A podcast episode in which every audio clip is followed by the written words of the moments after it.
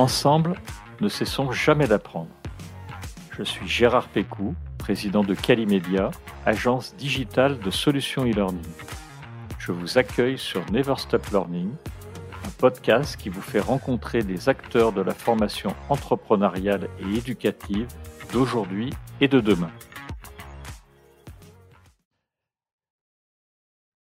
Bonjour, bienvenue aux auditeurs de ce nouvel épisode du podcast euh, Never Stop Learning.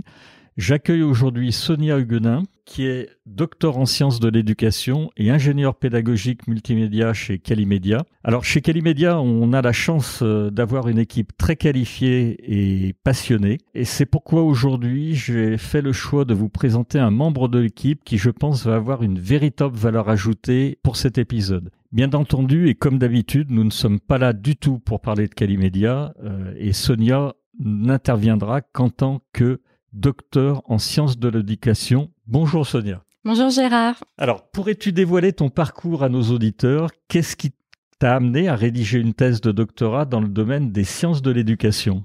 Alors déjà, merci beaucoup pour l'invitation et pour la question.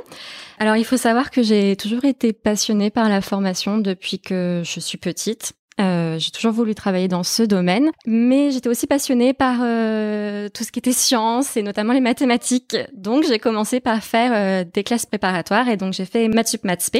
Ce qui m'a amené à intégrer par la suite une école d'ingénieur en cognitique. Sachant que la cognitique, c'est vraiment tout ce qui est adaptation des technologies à l'homme. Et dans le cadre de cette école, j'ai aussi eu à faire des projets d'ordre pédagogique. Donc j'ai pu allier les deux. C'était plutôt pas mal. Et j'ai terminé par un stage de fin d'études au CEA sur un projet pédagogique également. Et j'ai eu l'occasion après de continuer euh, pendant un an et demi euh, au CEA dans, la même, dans le même laboratoire dans lequel j'étais sur un projet européen. Et une fois que j'ai eu fini ce contrat, il fallait bien que je passe à autre chose et j'avais toujours cette idée de travailler dans le monde de la formation. J'étais abonnée à une liste de diffusion où j'ai vu passer l'offre de thèse pour laquelle j'ai postulé et donc que j'ai faite, qui était donc en partenariat avec euh, une entreprise qui est un organisme de formation, et un laboratoire, donc euh, dans une convention CIFRE. Et donc j'ai postulé et j'ai été prise et ça me permettait justement de découvrir le monde de la formation aussi professionnelle, puisque jusqu'à présent j'étais plutôt partie sur euh, des projets de formation initiale. Donc euh, voilà, ça me permettait d'avoir un autre aspect et de mettre le pied dans, dans ce monde. D'accord. Alors, on, va peut-être rappeler à, nos auditeurs et surtout aux chefs d'entreprise ce que c'est qu'une bourse CIFRE, parce que ça peut être très utile euh, en, matière de R&D dans une entreprise, et euh, on a tendance à oublier ce que c'est, et pas toujours à faire appel, et ça fera le bonheur des doctorants. Oui, tout à fait. Donc, effectivement, une bourse CIFRE, en fait, CIFRE pour Convention industrielle de formation euh, par la recherche. C'est un dispositif qui est mis en place pour permettre aux entreprises de bénéficier d'une aide financière pour recruter un doctorant dont les travaux de recherche sont encadrés par un laboratoire de recherche, donc comme je l'ai dit tout à l'heure, et donc qui peut bénéficier de tout cet environnement de l'entreprise pour mener ses recherches, ce qui donne un aspect vraiment industriel et une plus-value aussi parce qu'on a accès à des terrains qu'on n'aurait pas forcément accès autrement. Donc euh, tout le monde est gagnant-gagnant. Merci Sonia. Alors je disais tout à l'heure que tu allais apporter une véritable valeur ajoutée à l'épisode et j'ai vraiment toutes les raisons de penser ça car tu as réalisé ta thèse de doctorat sur le sujet que nous allons aborder aujourd'hui qui sont majoritairement les micro-accréditations. On évoquera, enfin on fera plus qu'évoquer les, les MOOC également. Est-ce que tu peux nous parler de, de cette thèse dans les grandes lignes? Alors, euh, comme je le disais, j'étais intégrée dans une entreprise qui était un organisme de formation qui proposait des formations à la fois en présentiel et à la fois à distance, en ligne. Et donc, l'objectif était dans cette, étant dans cette entreprise, c'était euh, nécessairement d'étudier les formations qu'elle proposait. Donc, en discutant petit à petit avec les chefs de projet en place, en voyant l'évolution que les formations avaient dans l'entreprise, je me suis orientée plus particulièrement sur une de leurs formations qui était justement une formation de type micro-accréditation. Alors, j'ai compris que c'était une formation de type micro-accréditation au fur et à mesure, en participant à des colloques, euh, en allant à des séminaires, notamment à des séminaires faits par euh, FunMOOC. Et donc, je me suis intéressée à cette formation et j'ai posé la problématique suivante, qui était de savoir quels sont les projets de formation individuelle des personnes participant à cette formation et comment ils les mettent en œuvre. Alors, pour répondre à cette problématique, ça impliquait pour moi de répondre à trois questions que j'ai également déclinées par la suite. Mais ces questions, c'était de savoir pourquoi les personnes ont décidé de s'inscrire à cette formation, qu'est-ce qu'ils en attendaient. Dans un second temps, de savoir comment ils suivaient cette formation, est-ce qu'ils mettaient en place certaines stratégies. et enfin de savoir si le suivi de la formation avait eu un impact sur leur vie professionnelle ou pas, et si c'était le cas, lequel. Et donc pour essayer de répondre à ces questions, j'ai mis en place différentes méthodologies, notamment de collecte de données ce qui m'a conduit à faire euh, plusieurs entretiens, enfin de nombreux entretiens avec des anciens participants, de diffuser des questionnaires en ligne, mais également aussi de collecter les traces d'activité, ce qui permet, ce que permet justement les plateformes de formation euh, de type MOOC et micro-accréditation euh, à cet endroit-là. Et voilà, et après de traiter toutes ces données pour essayer de répondre au mieux euh, à mes questions. Alors, on va définir les, les micro-accréditations parce que je, dois avouer que j'en avais pas forcément beaucoup entendu parler. Et je crois que pour nos auditeurs, c'est bien de les définir. Comment on peut les définir, ces, ces micro-accréditations? Alors effectivement, c'est une très bonne question. Les micro-accréditations, en fait, ça va être des titres de compétences alternatifs aux diplômes qui sont actuellement proposés aux écoles, par les écoles ou les universités, euh, tels que euh, les bachelors, les licences, les masters ou bien les doctorats. Ça, ça veut dire, Sonia, qu'il y a des trous dans les raquettes? Euh, il n'y a pas forcément des trous, c'est plutôt une question de reconnaissance par les autorités nationales compétentes en matière de formation parce que euh, actuellement, pour reconnaître un certificat, un diplôme, il y a quand même tout un processus par lequel il faut passer. Donc c'est plus, voilà, on, on, est dans une autre démarche. On apporte des compétences, on les certifie, mais c'est pas le système universitaire tel qu'on le connaît euh, actuellement. Bon, alors après, on va voir justement que les micro-accréditations vont être associées à des ECTS dans des évolutions, donc on va pouvoir s'y raccrocher. Mais en tout cas, ce n'est pas des certifications ou des diplômes en tant que tels. Ça va être des briques. Donc on est dans une approche peut-être un peu plus modulaire aussi. Justement, sur les micro-accréditations, si on va sur euh, FunMOOC, qui est France Université Numérique, qui est l'une des plateformes euh, connues, on parle souvent sur ce type de plateforme de certificats, de badges numériques, de micro-accréditation. Quelle est la, la, la différence entre tout ça? Alors, en fait, dans les trois cas, ce sont justement des euh, titres de compétences alternatifs. D'ailleurs, il y a un très bon document de l'OCDE qui en parle et qui décrit euh, une partie des choses dont on va parler justement, auxquelles nos auditeurs peuvent, peuvent faire référence pour aller plus loin. Et donc en fait, on va avoir les certificats, donc euh, qui sont un premier type de titre alternatif de compétences, qui peuvent être à la fois académiques ou professionnels. Donc euh, académiques qui vont être délivrés par des établissements d'enseignement pour reconnaître l'achèvement d'une activité d'apprentissage organisée. Ça peut permettre justement d'obtenir parfois des crédits qui vont être utilisables dans d'autres formations. Et dans le second cas, on va avoir donc des certificats plutôt professionnels, donc délivrés par des organismes euh, professionnels, des industries ou encore des vendeurs à l'issue d'un examen. Donc ça, ce sont le premier type, les certificats. Concernant plutôt les badges numériques, on est plutôt sur euh, sur des petits logos qu'on va pouvoir afficher sur les réseaux sociaux, euh, notamment LinkedIn, pour euh, attester d'une compétence ou en tout cas euh, essayer de la montrer qu'on l'a. Donc soit parce qu'on a fait une formation, soit parce qu'on a réalisé une tâche particulière. Donc on le démontre. Et en fait finalement les micro-accréditations, c'est certains certificats et certains badges. D'accord. Donc ça va être finalement la définition que j'ai retenue également dans mon travail de thèse et que euh, qui est donnée dans un article de Picard 2018 sur classe centrale, facilement trouvable, qui est que les formations de micro-accréditation finalement ce sont plusieurs cours qui ont été assemblés ensemble pour créer finalement un parcours de formation sur, un sujet donné, mais ça ne va pas être aussi exhaustif qu'un diplôme complet. Donc, ce que je disais tout à l'heure, on est dans une approche modulaire, c'est une brique. Et donc, dans cet esprit, justement, euh, tu parlais de MOOC tout à l'heure, il s'avère que les micro-accréditations, aujourd'hui, il y en a beaucoup qui sont construits à partir de l'assemblage, du rassemblement de plusieurs MOOC ensemble. Et d'ailleurs, ils sont apparus principalement avec euh, les grandes plateformes de MOOC que l'on connaît euh, depuis toujours, qui sont initiateurs de ce format, que sont EDEX, Coursera, Udacity. Alors bien sûr, ils, portent des noms totalement différents, ce qui est un peu confusant parfois, euh, puisqu'on va parler de spécialisation, de nanodegré, du micromaster, euh, voilà, enfin, tout un panel de noms à retenir, à essayer de capter, de comprendre. Voilà, donc euh, c'est un assemblement de, de ces formations-là. Et concernant Fun, euh, ils ont sorti les premiers euh, dernièrement. Ils, n'y étaient pas encore. Je pense qu'on en parlera tout à l'heure. Voilà. Mais en tout cas, les initiateurs, c'était vraiment ces grandes plateformes américaines euh, à l'origine des MOOC initialement. Ces parcours de, de formation, on est d'accord qu'ils sont essentiellement de c'est de la formation digitale. Ça se traduit pas où il y a peu d'exemples ou pas d'exemples d'ailleurs d'applications en présentiel. On est sur du numérique pur et dur. Alors, en fait, ça serait mentir que de dire que euh, les titres de compétences alternatives, ce n'est que du numérique et c'est tout à fait récent. C'est pas vrai. Il y a eu des formations alternatives, notamment en cours du soir, que ce soit en France ou à d'autres endroits en Europe ou dans le monde, qui ont eu lieu. Par contre, on a eu le développement donc de ces euh, titres alternatifs dont on a parlé récemment, qui sont montés en présence, où il y en a de plus en plus depuis quelques années, parce qu'il y a de plus en plus un besoin justement de se requalifier, d'attester des compétences qu'on a déjà, de les remettre à jour, etc. Donc c'est monté en compétences et on a pu compter sur justement ces innovations qui viennent avec le numérique, euh, avec les nouvelles possibilités, et puis aussi tout ce qui est lié au coût parce que finalement, en faisant du numérique, on permet aussi de, de baisser les coûts. Et il faut pas oublier que ça permet aussi une certaine flexibilité pour les personnes. Donc on a pu vraiment compter dessus. Et donc c'est vrai que du coup ces formations-là sont principalement euh, proposées en ligne. Et d'ailleurs pour les titres alternatifs, euh, le représentant principal ce sont euh, les MOOC, comme je le disais, avec l'association plusieurs MOOC qui donne justement cette naissance aux formations de type micro-accréditation. Alors, on va parler des avantages de ce type de, formation et les, surtout les avantages en ce qui concerne l'apprenant. Quels sont les avantages pour l'apprenant?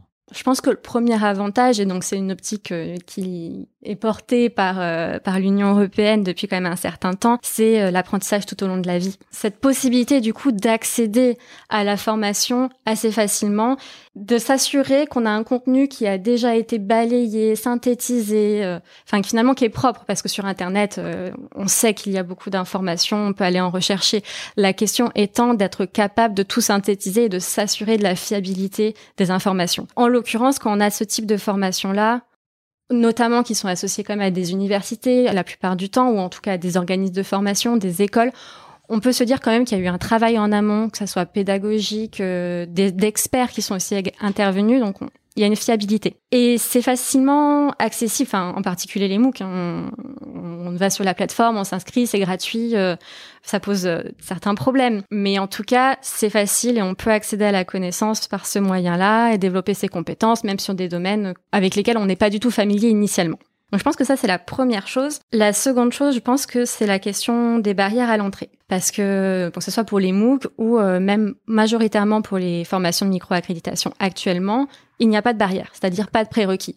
Alors que vous voulez vous inscrire euh, dans une formation d'une grande école euh, en présentiel et même parfois à distance, on vous demande d'avoir quand même un, un, certain master, d'avoir parfois travaillé plusieurs années dans une entreprise, etc. Donc du coup, on met quand même des barrières. Et le fait de, avec ces formations-là, de pouvoir accéder à des formations de qualité dispensées par des grandes universités, des grandes écoles, c'est très positif parce que les personnes vont pouvoir aussi ajouter ces noms-là à leur CV et ça va les valoriser. Et ils n'auraient pas pu le faire autrement. Alors je dis pas de barrière à l'entrée, bien sûr, faut quand même pas oublier la barrière financière qui reste non négligeable, euh, même si ça coûte moins cher qu'une formation en présentiel dans, dans ces écoles.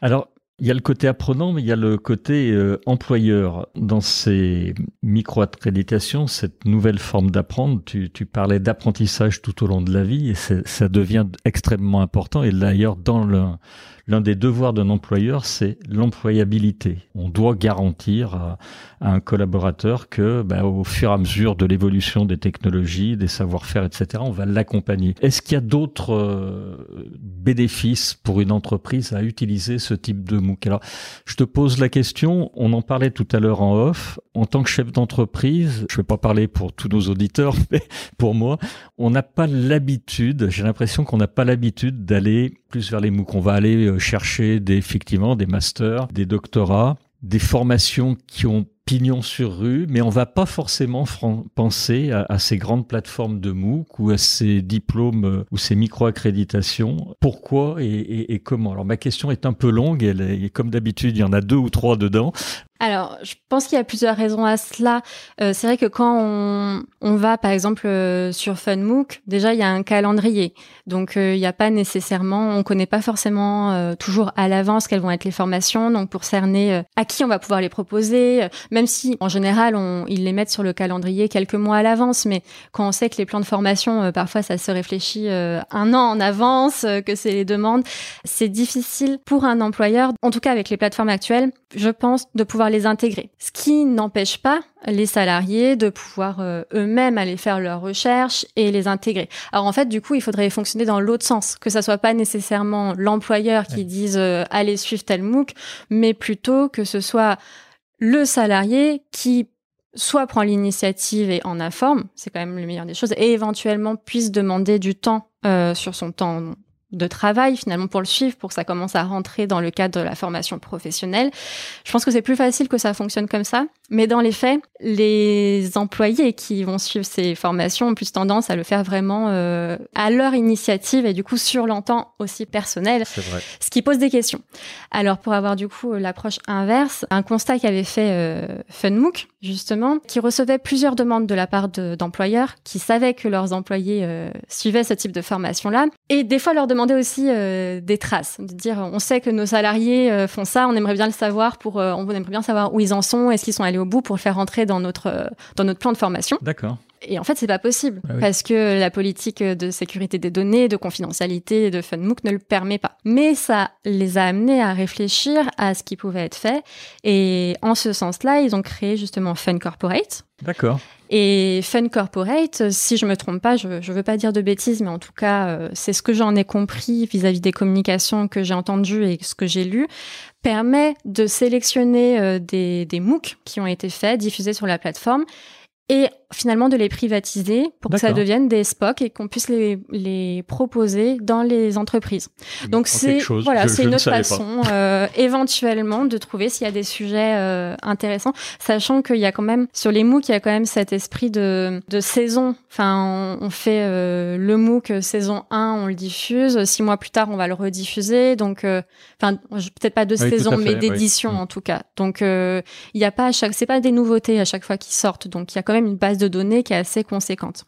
Alors tout à fait. Il y a, au moins une fois dans l'année où les, collaborateurs et l'entreprise se rejoignent. Normalement, c'est les entretiens individuels où on parle aussi de, de ces choses-là, les entretiens individuels ou professionnels. Je retiens euh, Fun Corporate, je ne savais pas. Euh, alors on a parlé des avantages. Est-ce qu'il existe des limites ou des inconvénients par rapport euh, à d'autres types de formations concernant ces MOOC ou ces diplômes alternatifs? Euh, oui, bien sûr, il y, a des, il y a toujours des limites. Alors, on en a parlé déjà d'une, qui est le fait de, de se former, d'avoir tendance à se former sur son temps euh, personnel. Donc, je vais pas m'apesantir dessus.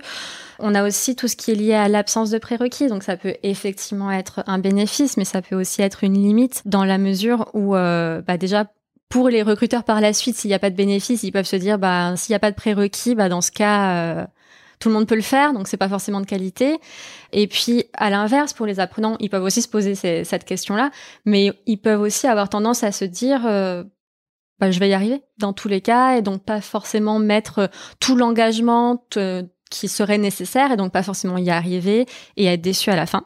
Euh, et puis surtout, je pense que la plus grosse limite à l'heure actuelle, mais qui est en train d'essayer d'être réglée, c'est le manque d'homogénéisation, en particulier pour les micro-accréditations, qui facilitent pas le choix des individus pour choisir la formation qui répondra à leurs besoins, et après, effectivement, la question de la reconnaissance. Donc, euh, on retrouvera ces informations notamment euh, dans l'article de Picard que je citais tout à l'heure euh, sur classe centrale. Donc, voilà, tout ce qui est diversité, que ce soit au niveau des coûts, de la durée, de la charge de travail, de l'intégration dans un parcours de formation plus conséquent, et bien sûr, les modalités d'évaluation. J'allais y venir parce que tu parles de reconnaissance. Pour qu'il y ait reconnaissance, euh, généralement, il faut qu'il y ait un système d'évaluation.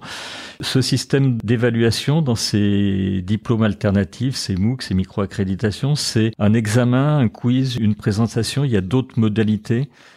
Alors justement, c'est pas du tout euh, normalisé et c'est bien ça le problème. Parce que on va avoir euh, des, des formations qui vont donner un certificat sur la base de la participation.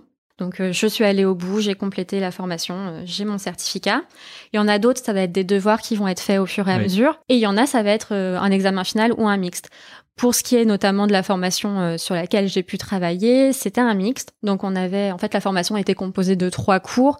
Il fallait valider chacun des cours avec une étude de cas. Donc étude de cas qui était faite, euh, en fait c'était vraiment un cas pratique euh, où il y avait plein de questions qui étaient posées et après ces questions, on y répondait sur la plateforme avec un quiz finalement, mais ça impliquait quand même un gros travail derrière parce qu'il y avait des calculs à faire, il y avait des recherches, c'était pas un quiz euh, bête et méchant, j'ai Ah oui, envie de sûr. dire. Donc ça c'était la première partie et si euh, un de ces cours n'était pas validé, bah c'était fini. C'était pas, enfin on pouvait continuer à suivre le cours, mais en tout cas on ne pouvait pas valider la formation.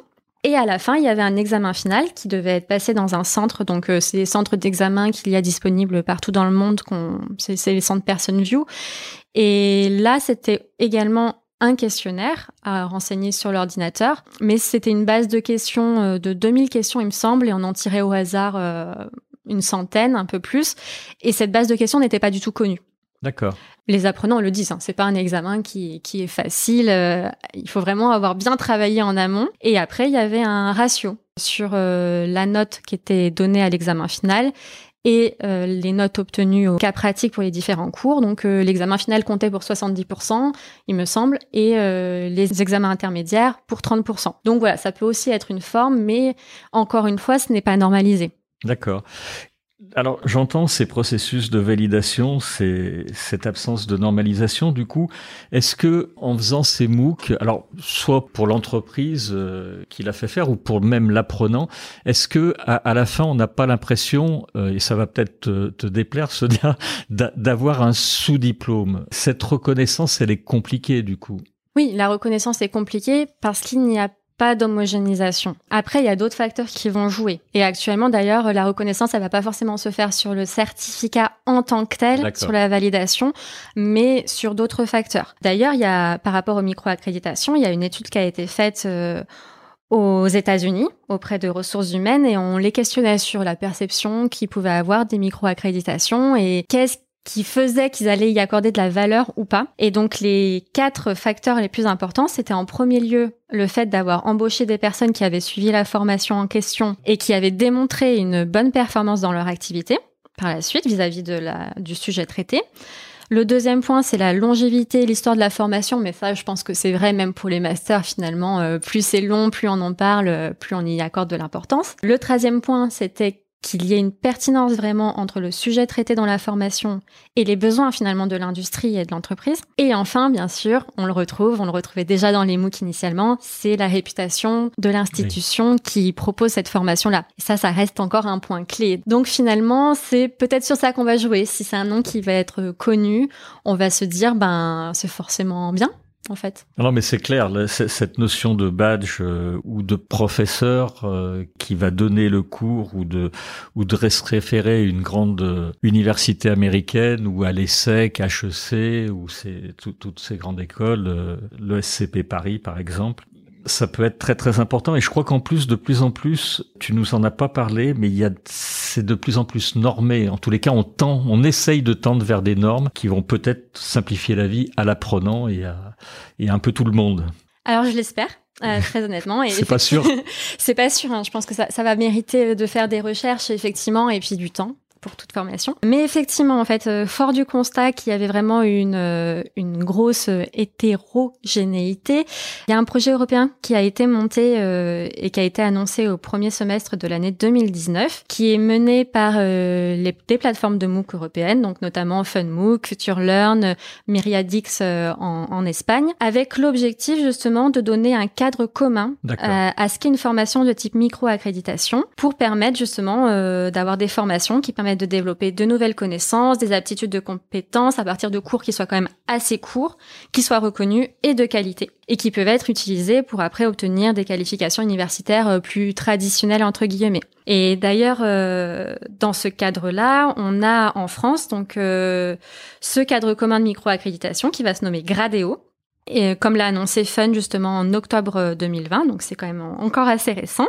Et l'obtention d'un gradéo, ça va permettre de délivrer des crédits académiques ECTS. Et après, pour avoir justement ce, ce cadre de référence euh, commun, il y a quand même un certain nombre de caractéristiques que les micro-accréditations, en tout cas ce qui va être vendu en tant que tel sur les différentes plateformes, comme des micro-accréditations, vont devoir respecter. Donc notamment euh, concernant le nombre d'heures de travail, il va devoir être compris entre 100 et 150 heures, comprenant les révisions et l'évaluation. Et il va falloir aussi que la formation corresponde à un niveau 6 ou 7, tel que défini dans le cadre européen. Donc chez nous, ça va correspondre euh, au niveau master et licence. Et il va falloir que l'évaluation qui soit mise en place permette justement d'obtenir des crédits euh, universitaires, donc les crédits ECTS. Il va falloir mettre en place aussi une méthode fiable de vérification de l'identité, parce que ça c'est un vrai Ah oui. enjeu quand même quand on fait euh, quand on fait les formations, d'être sûr que c'est bien la bonne personne qui la passe. Et enfin, la formation devra fournir à l'apprenant un relevé qui va indiquer euh, le résultat de toutes les évaluations qu'il aura passées, de ses apprentissages, le nombre total d'heures de travail qui était requis dans la formation et le niveau et le nombre de crédits qu'il a obtenus.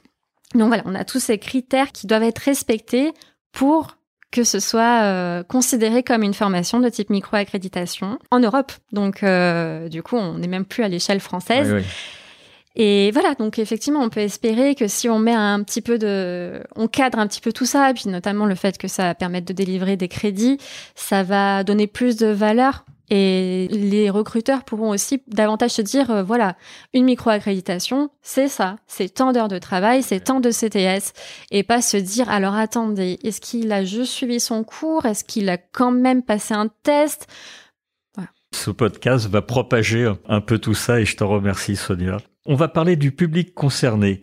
Le profil type d'un apprenant, qu'est-ce qui participe à, des MOOC ou des micro-accréditations? Il y a un profil type? Oui, un profil type. Alors euh, finalement, c'est à peu près le même euh, que ce soit pour les MOOC et les micro-accréditations. On reste sur un public de personnes qui restent euh, déjà très bien formés, qui ont quand même un niveau d'études euh, qui reste master. important. Licence master, oui. Après, ça, diplôme de premier cycle, diplôme d'études supérieures, mais en tout cas, euh, c'est des personnes qui sont bien formées, qui doivent avoir de bonnes capacités d'autodirection aussi, parce Mhm. que pour suivre ce type de formation, il faut forcément savoir se gérer, gérer euh, son temps, son investissement. On a légèrement plus d'hommes mais la différence n'est pas non plus euh, extrêmement significative. Et concernant l'âge, euh, quand même principalement euh, des trentenaires, mais euh, bon, ça peut quand même aller de la vingtaine à la cinquantaine, euh, voire plus. Mais on a majoritairement quand même des trentenaires. Ce qui est intéressant, c'est ça justement qui a un peu changé la donne et qui a donné naissance euh, aux micro-accréditations à partir des MOOC, c'est que ce sont majoritairement aussi des adultes qui travaillent et qui travaillent à temps plein. Et ça, ça a changé la donne parce que les MOOC, initialement, ils avaient été créés pour euh, les étudiants. C'était vraiment ça, le public Oui, cible vrai. initialement. Mm. Et en fait, en se rendant compte, avec déjà les premières études qui ont été faites, ils se sont rendus compte que non, ce n'était pas des étudiants, c'était euh, un public justement de formation continue. Et je pense que c'est aussi pour ça qu'on a évolué sur euh, des formations de type micro-accréditation, des parcours qui permettent d'envisager aussi des évolutions dans, dans sa vie professionnelle, en fait. Ça veut dire que c'est l'apprenant qui est à l'initiative de sa formation? Je veux pas généraliser. Euh, pour les MOOC, oui. Pour les MOOC, oui. Pour les MOOC euh, majoritairement, même si euh, je pense que ça peut évoluer, comme je te l'ai dit tout à l'heure avec euh, Fun Corporate. J'ai pas de données sur sur ça. Il faudrait voir comment comment ça a été pris, comment les entreprises y font appel. Ça reste à voir. Et après, pour ce qui est des micro-accréditations, il y a encore quand même peu d'études dessus. En tout cas, euh, quand j'ai fait ma thèse, il y en avait peu. Donc, je peux parler qu'à l'échelle euh, du travail que j'ai réalisé. Et effectivement, on avait quand même une majorité de personnes qui venaient d'elles-mêmes. Mais ce qui paraît aussi logique parce que, alors, autant un MOOC, euh, c'est un mois Oui, maximum. à peu près. ouais. Autant les formations de micro-accréditation, c'est plus long. Enfin, si je donne l'exemple euh, de, de la formation que j'ai étudiée, on était quand même sur euh, six mois. Ah oui, Donc, euh, ça demande un investissement. Une entreprise ne peut pas. euh, Enfin, c'est compliqué d'obliger ses salariés à aller suivre ce genre de formation-là. Alors, c'est arrivé. Hein, J'ai aussi interrogé des personnes dont c'était le cas.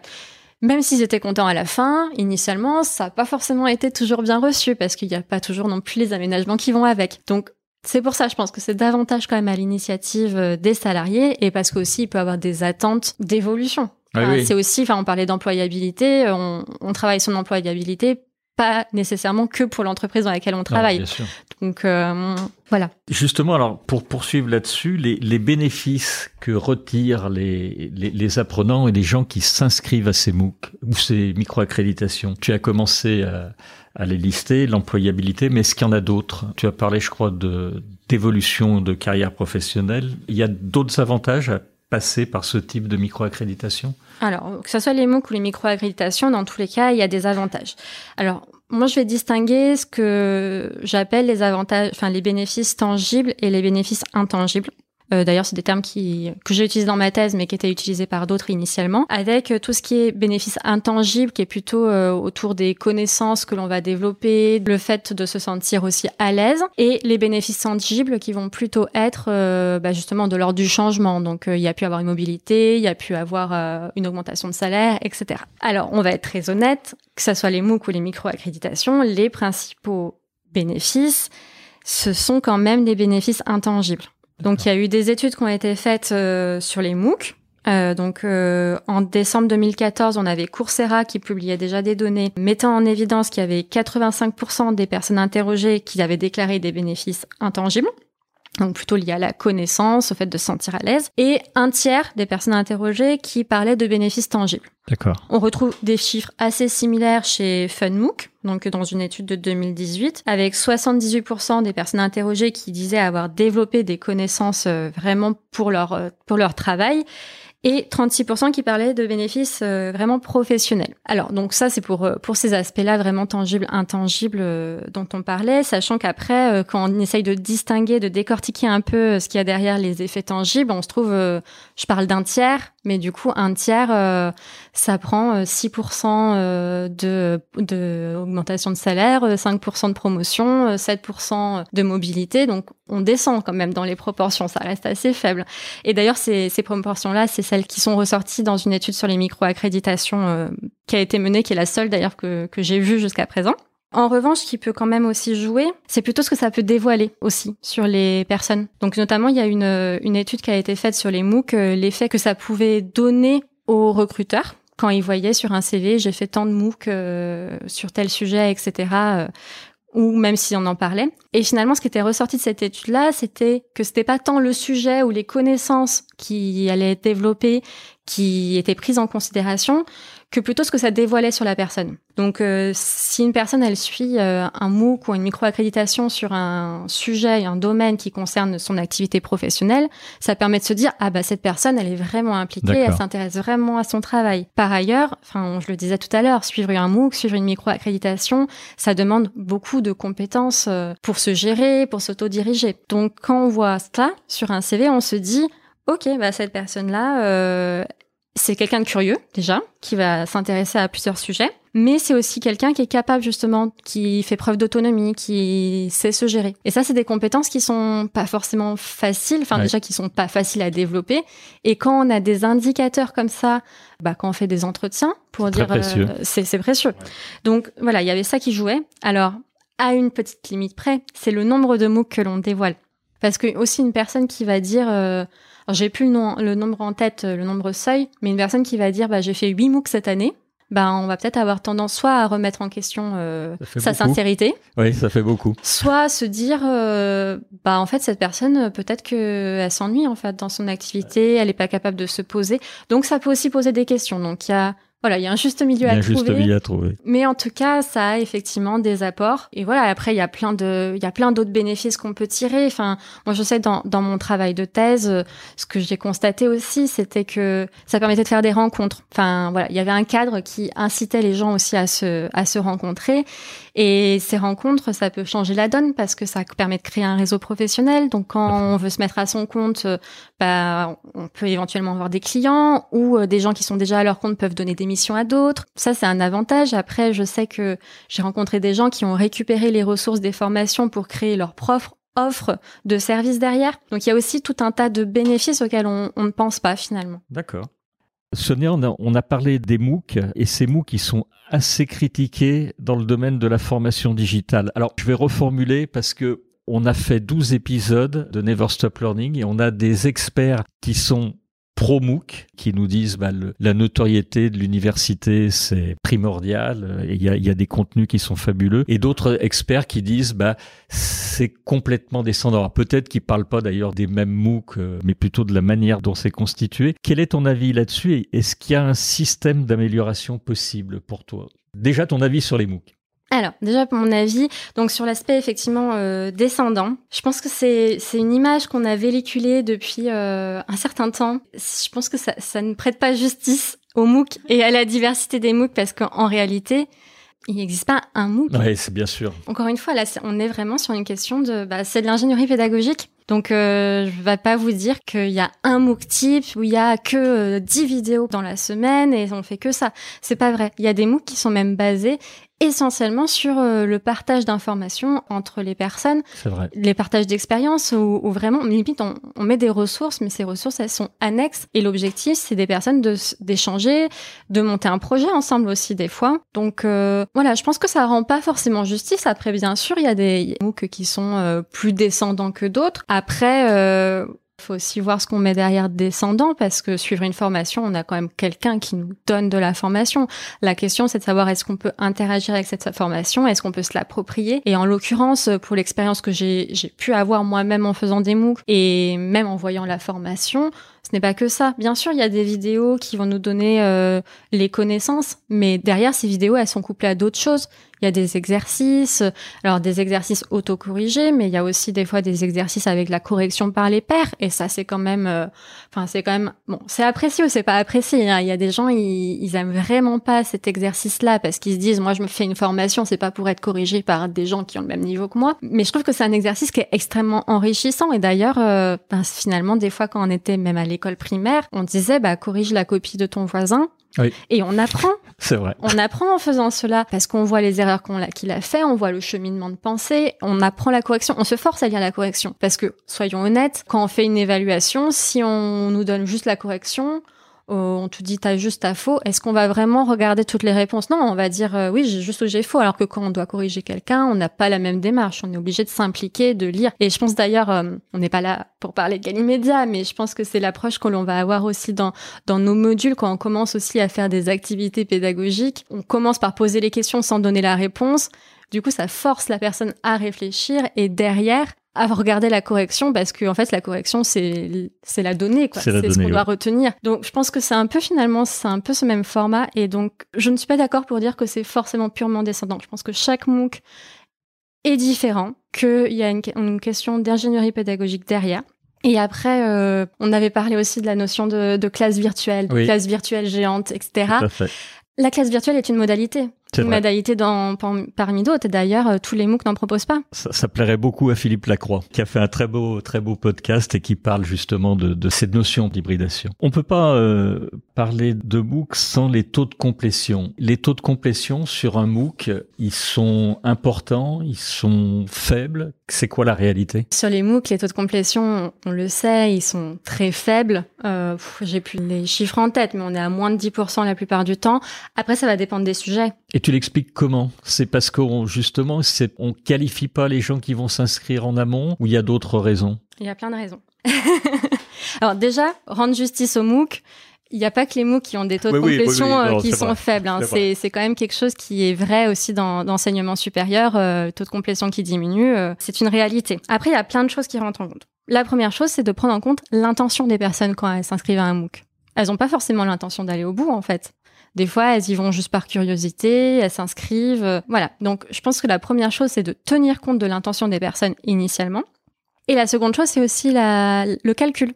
La façon dont ces taux de complétion ils sont calculés. Oui. Parce que c'est sûr, si on calcule sur le nombre de personnes qui ont cliqué sur s'inscrire, bah, le taux de complétion, il est forcément euh, très, très faible. Alors que déjà, si on commence à s'intéresser seulement aux personnes qui se sont connectées au moins une fois, ou même une semaine, enfin définir à partir de quand on considère qu'une personne s'est vraiment engagée dans la formation, on va les faire augmenter un petit peu. À côté de ça, oui, bien sûr, on parle des taux de complétion, ça a été un, sujet, enfin sur les MOOC euh, qu'on a abordé maintes et maintes fois.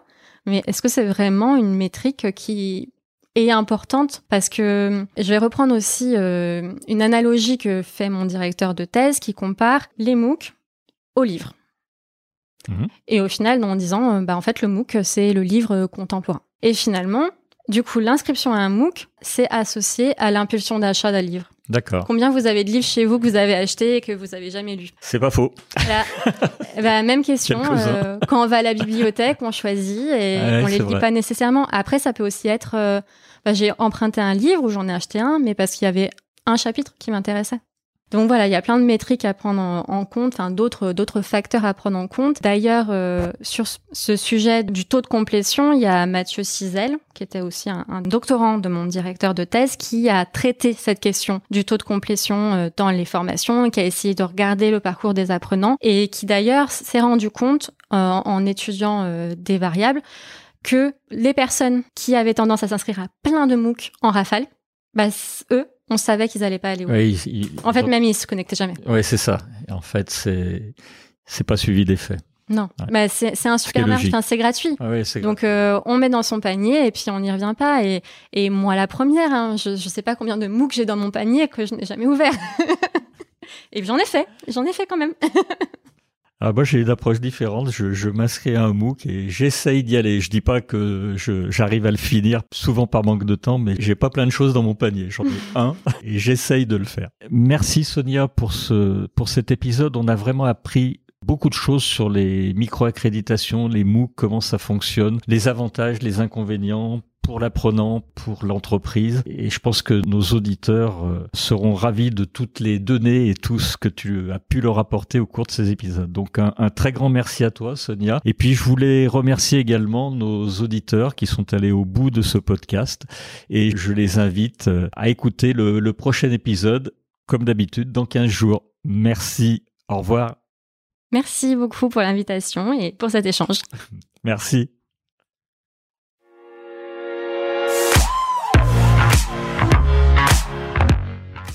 Vous êtes arrivé à la fin de cet épisode.